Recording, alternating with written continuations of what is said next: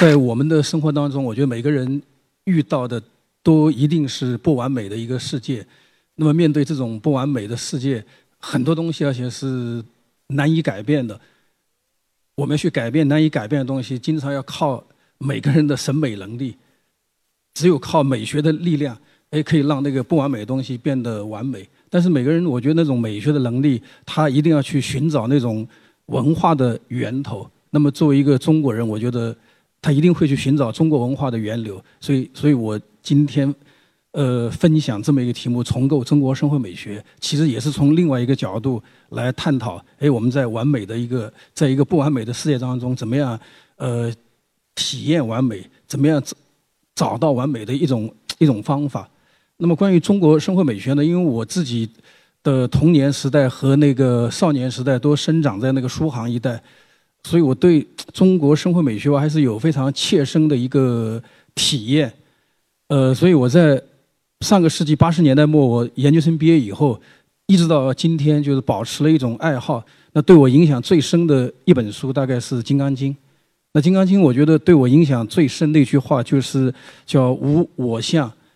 无人相，无众生相，无寿者相。那这句话，我觉得，呃，这么几十年来，我觉得在，呃，在生活当中，这句话真的帮我解决了很多那种生活的难题。因为这句话说起来很简单，它其实就是一种思维方式。一种什么思维方式呢？就是说，哎，你要解决你个人的问题，或者说你要找到自己，那你必须跳出自我，你要超越自我。超越自我，要把自己放在那个人类的一个格局当中。但是你要解决人类的问题，你必须要跳出人类的格局，要放在众生的一个格局当中。众生就所有的那个生命嘛，所有的存在。但是你要解决存在的问题，你要跳出存在，跳出存在，要放在整个时无限的不放在一个时间滞留当中。但是你要解决那个时间的问题，你要跳出时间，要放在宇宙当中，放在无限性当中。那这种思路，我觉得对我帮助特呃特别大。当然，《金刚经》我觉得也影响了那个呃中国对中国文化影响很深。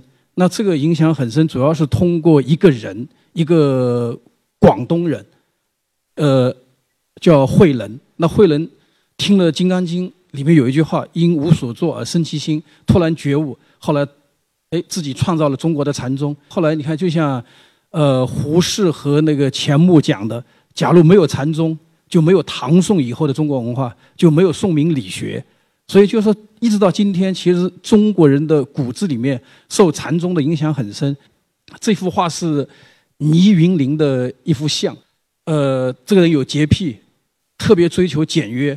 他自己最典型的一张画，他自己坐在一个茶几上，然后就是空空荡荡的这样。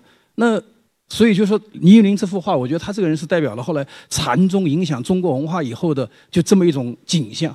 但是禅宗后来我觉得在二十世纪还影响了西方，禅宗可能是中国文化里面我觉得唯一影响了西方人生活方式的那么一种思想。那这个最典型的就是乔布斯，乔布斯是信信奉那个禅宗，所以我觉得这两幅画特别有意思。就倪云林这幅画跟乔布斯，真是代表了就是说，呃，中国。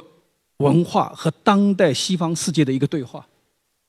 那么，通过这两幅画，我是觉得可以归纳出大概中国美学的一个基本的一个呃一个特点。一个就是我觉得简约，中国的美学一定是特别反对那种混乱繁杂。还有一个就是雅致，中中国人特别讨厌中国的文化，特别讨厌俗气。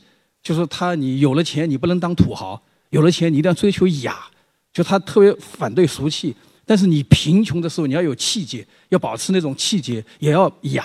所以他这个对雅致的这个追求，是中国人我觉得非常高的一个对人品的一个追求。另外，当然中国人特别追求自然，反对那个虚设造造作。呃，三个美学原则，它不是一个不是一个形而上的东西，它一定是落实到我们的日常生活当中。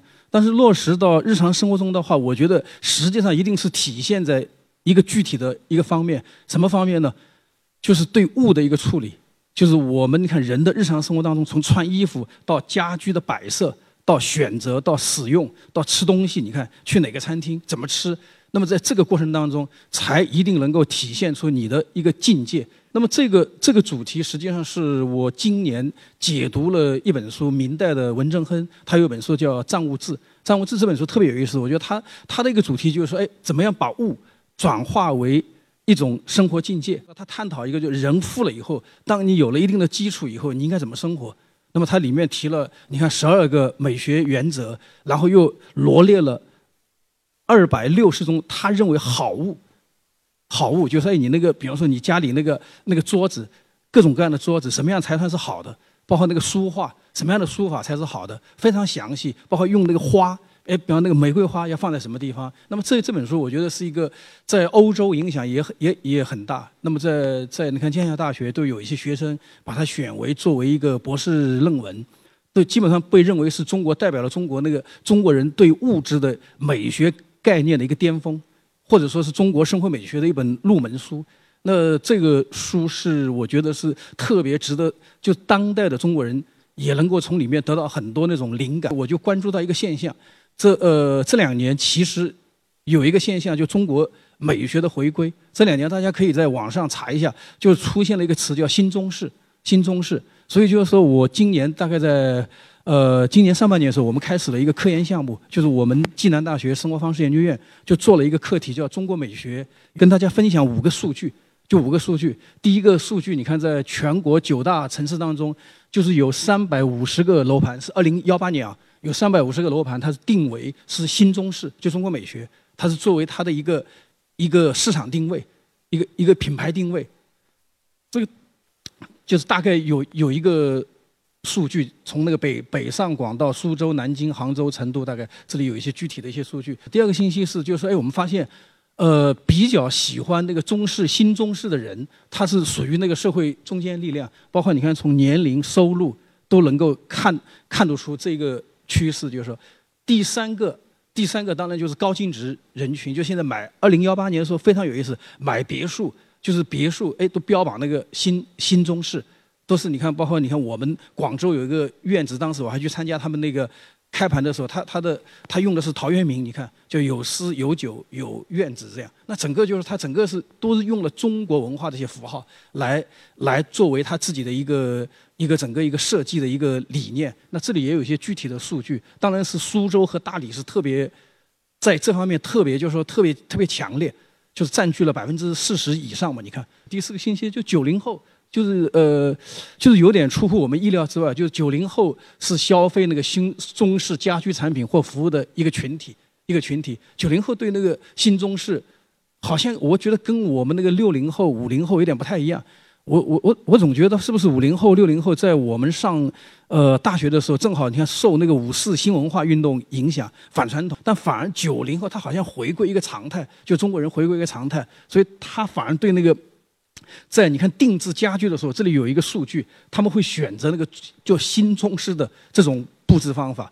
另外还有一个，九零后对那种就是说书法，你看画画和插花，也是他们就是说当他闲下来的时候，或者哎很浮躁的时候，是他比较多的一个一个选择。所以就是说，我觉得从呃这份报告里面有一些信息，我觉得确实就是说呃体现了。就是中国的哎，中国人经历改革开放四十年，你看，经过早期那种就是说非常几乎我认为是呃非常狂热的向西方学习，哎，到今天好像慢慢的在回归自我。那么这个就让我想起大概一九二零年，英国一个思想家叫罗素，他来中国待了好像是一段时间来讲学，讲学完以后他写了一本书叫《中国问题》。他就探讨中国问题。那么这里面我印象很深。我在大学的时候，哎，我觉得我对他那个，对他那个预言，我就持怀疑态度。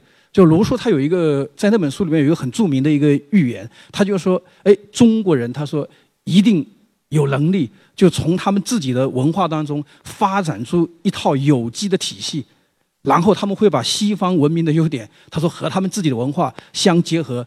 从而产生一个灿烂的一个成果，从而影响世界。那么我是觉得这几年好像罗素那个预言还正在慢慢变为现实。就是说，当然就是我觉得，呃，要罗素的预言真正变为现实的话，还是需要中国人要要再努力，需要每一个中国人可能有一种更高的一个文化自觉以及一种担当。就是说，所以我是觉得在今天这样一个。一个新时代的一个转折点上，在今天科技日新月异的一个时代，那实际上我觉得作为一个中国人，哎，可能我们就像要一棵树一样嘛，就是你停在那个绿叶上是没有用的。哎，你比如说找到自己的根源，所以我是觉得可能我们要去找到我们自己的文化的根源，然后做自己生活的设计师，一心不乱。谢谢大家。